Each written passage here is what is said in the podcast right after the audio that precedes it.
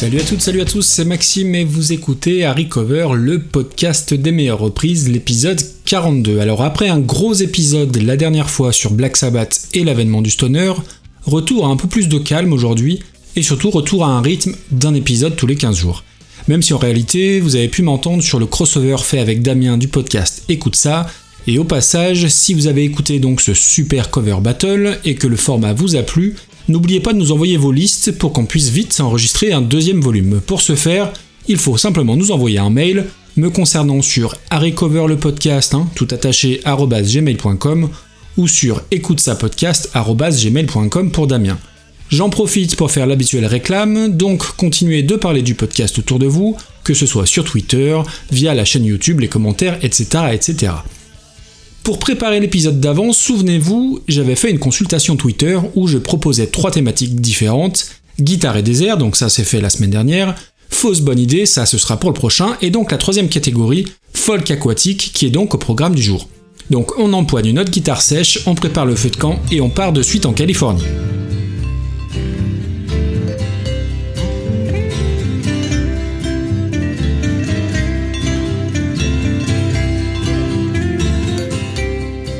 Dans la famille Buckley, je demande le père. Alors non, je l'annonce d'emblée, cet épisode sera garanti sans Alléluia de Jeff Buckley, sans même diffuser un seul extrait de l'album Grace, car c'est un artiste et un album très connu du très grand public, alors que son père, Tim Buckley, l'est à mon sens beaucoup moins, alors qu'il y a quand même pas mal de choses à dire à son sujet. Et donc, dans ce sens-là, ce sera un épisode un petit peu spécial, puisque la chanson abordée, si elle est connue, n'est pas non plus un méga tube comme certains évoqués jusque-là, mais c'est bien aussi de s'aventurer parfois dans un truc un peu moins conventionnel, et donc en l'occurrence aujourd'hui Tim Buckley. Alors avant toute chose, autant je me considère très modestement comme spécialiste de l'artiste qui viendra dans la seconde partie, autant concernant Tim Buckley, je connaissais que très peu de choses avant de préparer l'épisode, donc j'ai étudié un peu la question, mais il n'est pas impossible que j'omette des trucs, donc si vous voulez compléter en commentaire sur Twitter ou autre, pour les connaisseurs, hein, franchement n'hésitez pas, et si vous voulez creuser sa discographie, je vous conseille l'excellent site X-Silence qui a détaillé chacun de ses albums. Je mettrai les notes euh, dans les liens de, l'émission. Pour être honnête jusqu'au bout, je ne connaissais jusque-là que quelques chansons donc de Tim Buckley, dont celle qui nous intéresse aujourd'hui, Song to the Siren, et j'étais à peu près persuadé que toute la discographie du bonhomme était consacrée à du folk très classique, un folk post-hippie et en droite lignée des Bob Dylan et consorts. Et là-dessus, je me suis complètement planté, puisqu'il a une œuvre très très riche, et ce, malgré sa mort subite à 28 ans. Ce que j'ignorais déjà, c'est sa précocité, puisque son premier album, sobrement intitulé Tim Buckley, sort en 1966 alors qu'il n'a que 19 ans, et ce premier disque, qui est signé chez un gros label, Electra, label des Doors entre autres, est souvent très très bien noté pour les magazines de folk spécialisés. Et le folk, disons classique, ceux qui écoutent le podcast depuis le début le savent, je ne suis ni un spécialiste ni un grand fan. Alors pour avoir écouté ce premier album, c'est vraiment ça, du vrai folk, même s'il y a un peu plus d'arrangements et plus d'instruments qu'une simple guitare sèche et un harmonica. On est donc en 1966, et si l'album aujourd'hui a évidemment un petit peu vieilli, les amateurs de folk s'y retrouveront sûrement. La grosse force de Tim Buckley, c'est vraiment sa voix, assez incroyable au sens premier du terme, puisqu'elle va couvrir 5 octaves. Alors sans rentrer dans trop de détails techniques, une octave, c'est la distance entre deux notes du même nom, donc une octave comprend 8 notes de la gamme majeure, Do, Ré, Mi, Fa, Sol, La, Si, Do, et eh bien Tim Buckley parvient à chanter toute cette gamme dans 5 octaves différentes. Revenons en 1966, c'est à cette période qu'il rencontre Marie Guibert, qui devient même officiellement sa femme. En novembre de la même année, le 21 pour être très précis, Mary Guibert donne naissance à leur fils, Jeffrey Scott Buckley, qu'on connaît évidemment tous sous le nom de Jeff Buckley, et qui est donc né deux jours après la sortie du premier album du papa. Et c'est à peu près tout ce qu'il y a à dire de leur relation père-fils, dans le sens où lorsque Jeff naît, Tim Buckley et Mary Gibbert sont déjà séparés, et Tim Buckley préférant de loin se consacrer à sa carrière musicale plutôt qu'à sa vie de famille. Loin de moi l'idée de juger euh, toute cette petite histoire de famille, mais il y a quand même pas mal d'indices laissés qui confirmeraient quand même que le père Buckley se foutait de tout ça copieusement, comme quoi on peut être un grand artiste et aussi un parfait connard, mais ça on le savait déjà. Restons donc sur l'aspect musical, ça va mieux, et dès l'année suivante, il sort son deuxième album, Goodbye and Hello, qui effectivement va plus loin que le simple folk des débuts, en proposant des variations pop psychédéliques, rappelant parfois ce qui se passait du côté des Beatles.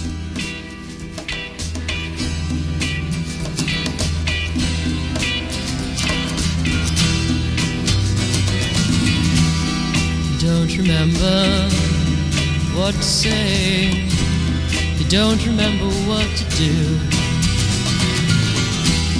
You don't remember where to go. You don't remember what to choose.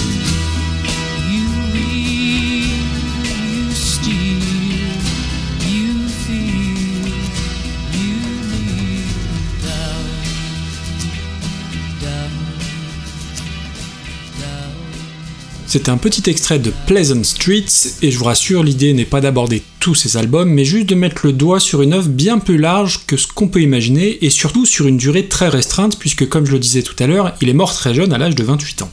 Mais il a eu le temps de sortir 9 albums différents et 7 albums live, en comparaison, alors évidemment c'est pas la même époque, mais Jeff Buckley, mort très jeune lui aussi, hein, à l'âge de 30 ans, n'a à son actif qu'un seul véritable album, Grace, sorti en 1994. Alors bien évidemment, je compte pas les divers lives et compilations posthumes qui permettent de faire tourner euh, l'entreprise Jeff Buckley à plein régime. Donc sans rentrer dans le détail de tous ces disques, Tim Buckley est passé ensuite à de la folk, lorgnant clairement vers le jazz, voire le free jazz, et au début des années 70, il sort un album qu'on pourrait qualifier de musique expérimentale, donc sur l'album Star Sailor, mais j'y reviendrai tout à l'heure, parce que c'est le disque qui contient la chanson du jour. Tim Buckley, c'est vraiment un caméléon, toujours en train d'expérimenter, avec une trajectoire artistique qui peut aussi s'apparenter à celle de David Bowie. Alors toute proportion gardée, hein, bien évidemment, mais dans cette propension à évoluer sans cesse, ça peut y faire penser, en tout cas en étudiant son parcours, moi ça, m'y a fait penser. Et si Bowie a sorti son album très euh, soul funk, Let's Dance, et qui avait été très décrié à sa sortie, eh bien Tim Buckley a sorti un album comparable, alors comparable dans le sens où ça a sans doute surpris pas mal de gens, les fans autant que les critiques. On est en 1972 et il s'agit de l'album Greetings from Los Angeles. C'est un album qui intervient après deux ans d'absence où Tim Buckley a fait pas mal d'autres choses et c'est un disque très très différent, plein de cuivre, de soul, très sexuel par moments, avec un timbre de voix qui peut rappeler Jim Morrison et clairement en termes de registre vocal, je pense qu'il lui est largement supérieur. Je vous mettrai les liens, hein, c'est loin d'être désagréable. Il y a même une chanson, Make It Right, qui vante les mérites du sadomasochisme de façon, disons, assez explicite et qui se fera bien évidemment censurer par toutes les radios américaines de l'époque.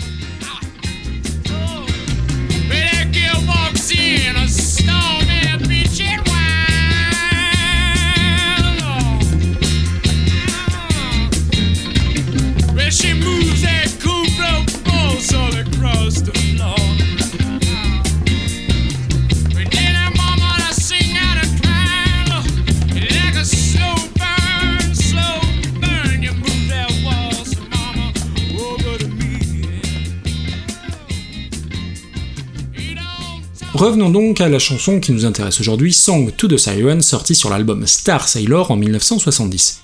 Déjà, première chose à dire, c'est grâce ou à cause, c'est selon, de cet album que le groupe anglais Star Sailor s'appelle Star Sailor. Rappelez-vous l'insupportable Fort to the Floor, leur principale fête d'armes, je crois, et qui remonte déjà à 2003. Ensuite, Star Sailor, l'album de Tim Buckley, c'est un disque très expérimental. Rappelons que Tim Buckley a fréquenté un temps toute la clique complètement barrée de Frank Zappa et de ses Mothers of Inventions, et donc ça n'est pas franchement facile d'accès, sauf pour deux titres.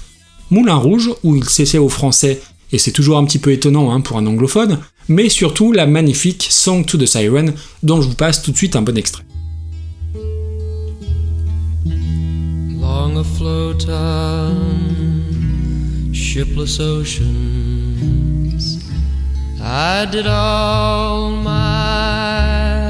Best to smile till your singing eyes and fingers drew me loving to your isle.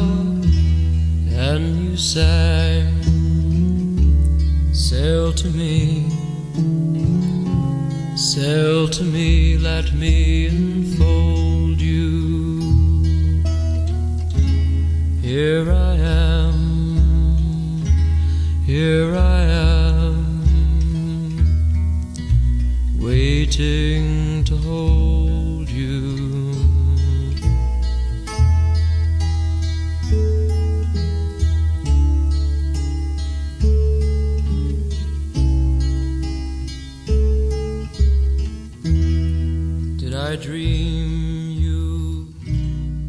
Voilà pour un petit extrait de Song to Siren, la version originale de Tim Buckley. Oui, la chanson sonne un petit peu datée, elle a quelques petits défauts, il y a ce vibrato parfois un petit peu trop insistant sur sa voix et qui peuvent donner, oui, un petit côté euh, Tino Rossi quelque part, mais ça reste magnifique, ça reste une chanson folk avec des cordes super douces, très subtiles, et puis je sais pas pourquoi, je trouve qu'il y a, qu'il y a une espèce d'aura qui entoure cette chanson, un truc un peu mystique et un peu inexplicable. Donc là, on est en 1970, il va sortir encore quelques disques, dont le très soul Greetings from Los Angeles, dont je parlais tout à l'heure, et il va disparaître soudainement en juin 1975, dans la foulée d'un de ses concerts, après une soirée trop arrosée et trop héroïnée, on va dire, et qui lui sera malheureusement fatale. Et ni son fils, Jeff Buckley, et ni son ex-femme, Mary Gibbert, ne seront conviés à ses funérailles. Mais quand vous tapez Tim Buckley dans les applis de streaming, c'est Song to the Siren qui ressort en premier. Et comme je le dis souvent, la liste des hommages avec des versions de cette chanson est assez révélatrice de sa qualité, puisqu'on va retrouver des covers de Robert Plant de Led Zeppelin dans une très jolie version, This Mortal Coil, un collectif d'artistes britanniques avec des membres des Cocteau Twins et Dead Can Dance, version qu'on retrouve dans le film Lost Highway. Elle a été aussi reprise par le toujours impeccable Brian Ferry, par Wolf Alice dans une version aussi euh, vraiment euh, très sympa, plus moderne, par Sinead O'Connor et puis par George Michael, mais ça n'est clairement pas sa meilleure idée. Et puis il y a Chouchou, alors non pas Anneke, j'ai dit que j'arrêtais pour l'instant, mais, mais l'autre Chouchou, à savoir John Frusciante.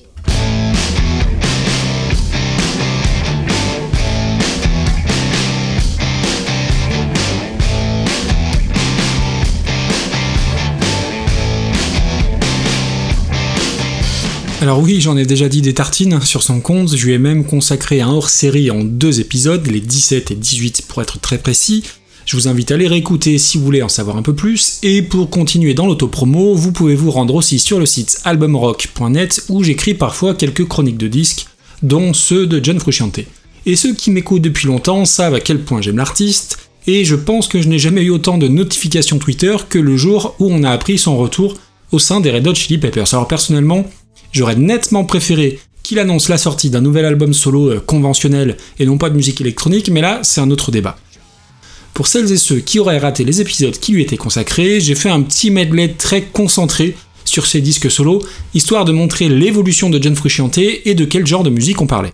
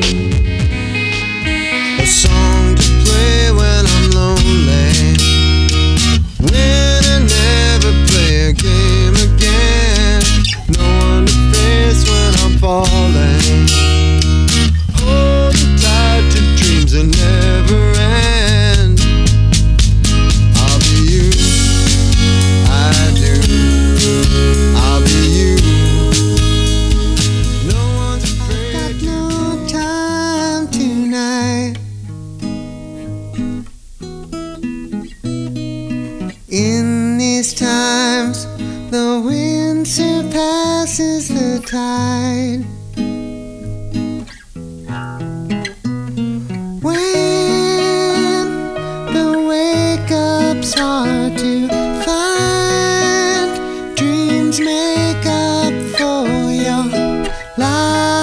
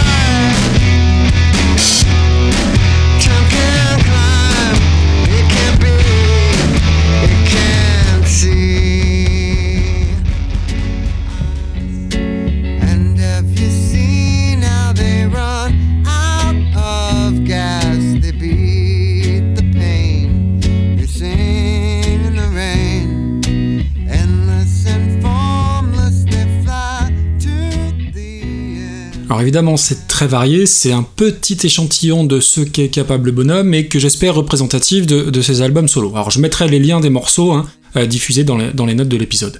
Pour ce qui est de sa version de to the Siren, elle est sortie sur un album officiel, son dixième, The Empyrean, qui remonte à 2009. Et c'est un album qui compte à plus d'un titre. Déjà parce que c'est le dixième et en soi, c'est pas rien dans une carrière solo, et c'est aussi, je pense, son dernier vrai bon album de musique, on va dire, conventionnel, dans le sens où ses productions d'après seront beaucoup plus électroniques. Alors, je ne dis pas que ces albums qu'il qualifie lui-même de progressive synth pop ne sont pas bons, c'est juste que j'y suis beaucoup moins sensible. The Empyrean est un concept album avec une vraie homogénéité sur toute sa durée, et surtout on a vraiment l'impression que c'est le disque de l'aboutissement de John Frusciante, quand bien même ça n'est pas mon préféré. Mais bon, l'idée n'est pas que je vous chronique le disque, mais je vais m'y arrêter un instant parce que, parce que ça mérite. Déjà, par rapport à ses albums précédents, on sent qu'il y a beaucoup plus de budget, notamment sur la production, là où jusqu'à présent ça faisait très disque enregistré à la maison. Plus de budget, plus de collaboration aussi, avec entre autres Flea sur quelques titres, Johnny Marr, légendaire guitariste des Smiths sur deux morceaux, et bien sûr son fidèle acolyte Josh Klinghoffer, désormais ex-guitariste des Red Hot, qu'on retrouve sur la quasi-totalité des titres. Et quand je dis que ce disque est une sorte d'aboutissement, c'est vraiment cette sensation qu'on ressent à l'écoute, l'aboutissement, la maturité et l'intégrité artistique. John Frusciante ne fait pas des disques solo pour en vendre des palettes, il fait vraiment ça avant tout pour lui, pour se faire plaisir, et va nous coller comme premier morceau de l'album un instrumental de 9 minutes. Alors non, je vais pas vous le passer, mais sachez juste que c'est un morceau absolument incroyable, puissant, aérien et à la fois aquatique, et qui emprunte autant à David Gilmour des Pink Floyd qu'à Funkadelic. Le reste de l'album est du même niveau, preuve en est avec un petit extrait, et ensuite on parlera de la reprise.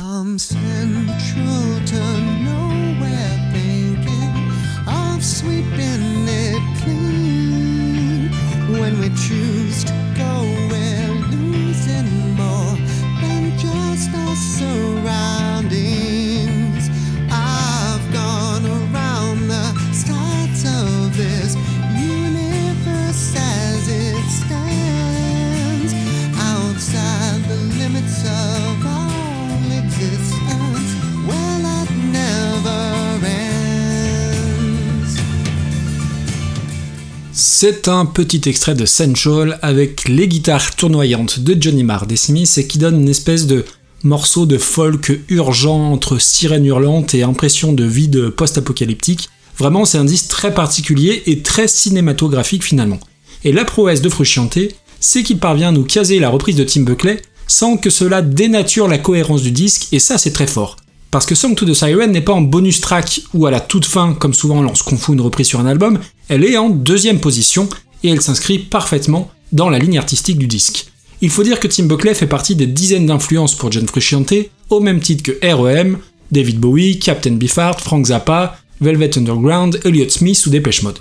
Et Frusciante parvient donc à intégrer cette chanson, qui est à la base une bluette folk, hein, on l'a vu avec l'original, pour la transformer en chanson presque aquatique avec des lignes de basse comme des sonars à dauphin, des orchestrations très sous-marines finalement et qui donnent l'impression, contrairement peut-être à l'original, de vraiment s'adresser à ces fameuses sirènes.